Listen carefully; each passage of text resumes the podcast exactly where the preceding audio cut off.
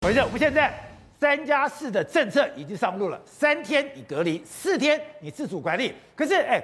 我每天看到这个数字，还是有人会怕。现在有的民调就告诉我，台湾现在有一点，有人觉得我我要走上公存了，但有人讲你就不跟他开这么快啊，你开这么快，如果这么重大死伤，这个社会无法承受，所以大家就问，那到底这一步到底要怎么走嘞？宝杰，今天这个我们在谈密切接触者到底要缩短成三加四，安不安全？对因为我们是从十天降下来的嘛。吼是啊那这个十天其实是有科学根据的、啊，我有出去给大家看，这个是又是日本来的资料哈、哦吼日本这个国立感感染症研究所，它有去做你铺路之后，大概第一天、第二天、第三天，你大大概会抓到几 percent 的。是那宝杰，你应该记得，其实我们十四说到十，已经就是依据这个资料哦哦，因为奥密克戎潜伏期比较短，对你十天就可以抓到接近百分之百的案例了哦，相比于前面的病毒是那它因为传的比较快，它的潜伏期中位数是三天，所以我们现在三加四，因为我们第四天、第五天也都会裁剪嘛，吼对，所以你大概在第四、第五天都在裁的时候，你还是可以抓到大概七成、八成的案例，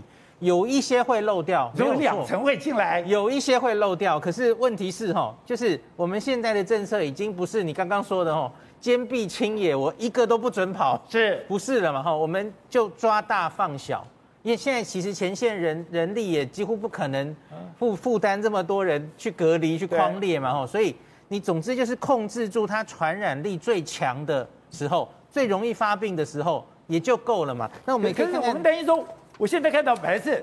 一千，嗯嗯，两千，对，三千，现在六千，越来越现在多会上万，上万以后又说会上百万，那会有多少人中重症啊？所以你一定要考虑的是，当人数这么多的时候，你可不可以照现在原来的做法？因为即使现在推出三加四，很多地方政府，特别是双北啦，对说你根本没有简化我的行政流程， 没什么帮助。所以侯友宜市长还在谈出来，他甚至希望是零天呐、以筛代检，对对对，因为他觉得那个隔离发隔离通知书、上电子围篱这件事，其实全部都是行政流程。那他希望像国外，那大家我我跟大家很快的讲一下，国外的共存是共存什么样哦怎？么样共存？这个其实就很，呃，侯友宜市长今天提出的是很新加坡了吼，新加坡是打完三剂疫苗的人，你就不用隔离了哦，即使是密切接触者，那他建议你就做快筛，对然后五天，那这五天里没有一定要待在家里，你当天每天早上你想出门就做个快筛，政府发给你的，哦，不，你不用自己出钱政。府发的，这这跟不我用们花现在钱，我们现在三加四其实也是发五个快筛嘛。哦哦，那侯友谊今天提出来的构想是，我我完全以筛代隔，我希望能发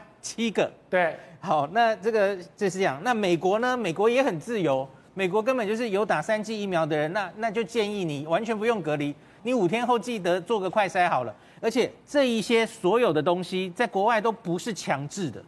他们早就已经很依赖民众自己管理自己。所以你不因为你假如自你不确筛诊我也不知道，对，确诊数太多的时候，你根本不可能前线的人员盯着大家哦，给你上上那么多，然后追着你，快筛做了没？阳性了没？不可能嘛，哦，所以最后一定是依赖大家的自主管理对。